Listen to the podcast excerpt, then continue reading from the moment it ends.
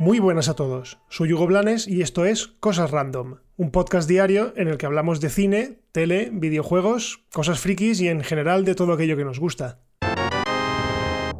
Empezamos con una ronda de cosas que nos gustan mucho y son las cosas gratis, ¿vale? Y es que resulta que Netflix ha decidido colgar en YouTube 10 de sus mejores documentales.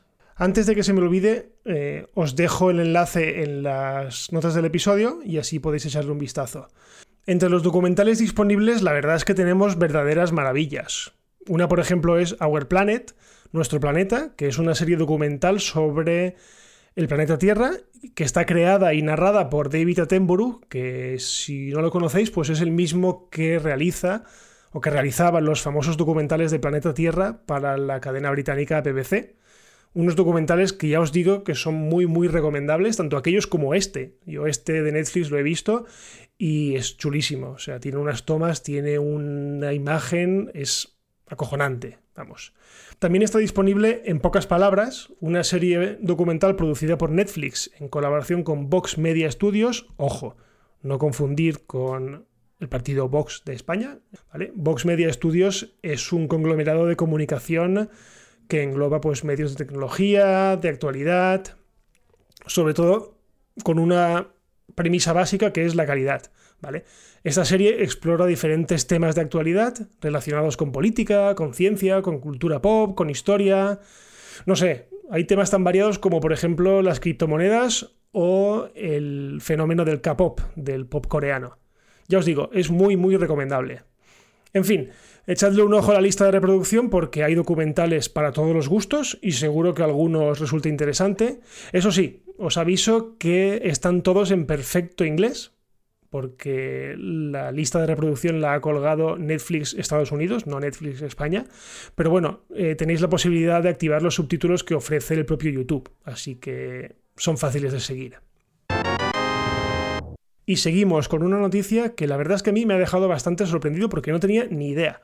Y es que resulta que Joaquín Phoenix iba a ser Batman en una adaptación del Hombre Murciélago dirigida por Darren Aronofsky.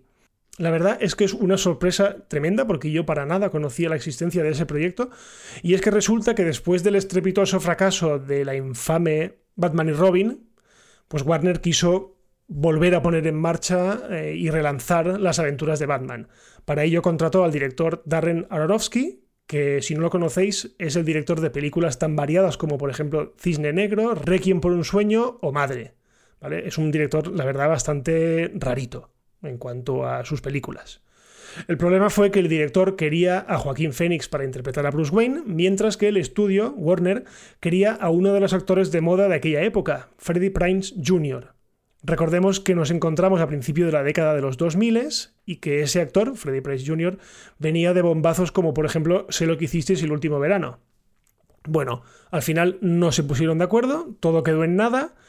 El director se bajó del proyecto, Freddie Prince Jr. pues se comió un mojón, porque la verdad es que no ha hecho prácticamente nada desde entonces.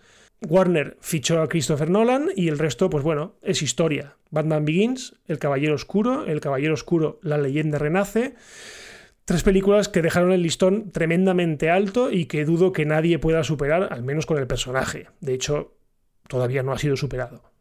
Lo curioso de todo esto es que Joaquín Phoenix ha acabado interpretando, y de una manera magistral, por cierto, al mayor enemigo de Batman, al Joker.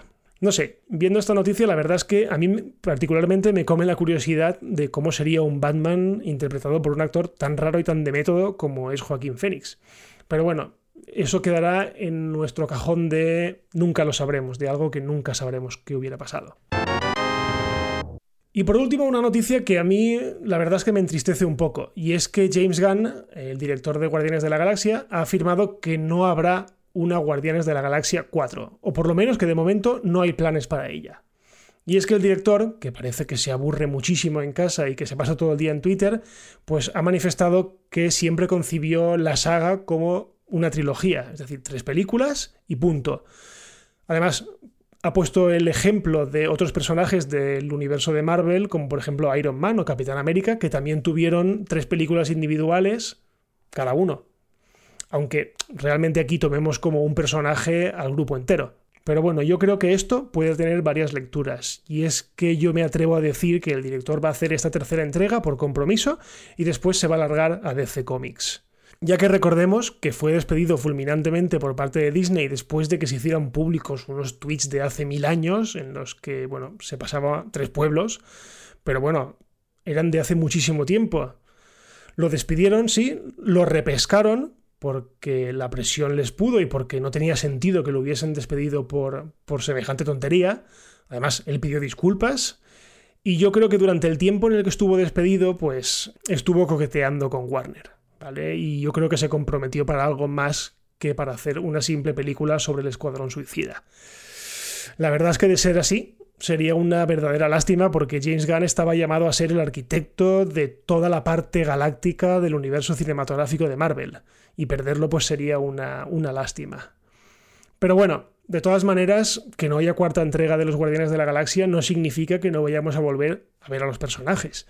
Yo imagino que después de la tercera entrega, pues quedarán integrados o quedarán diseminados en otros grupos o cualquier otra cosa. No creo que dejen perder a unos personajes que dan tantísimo juego.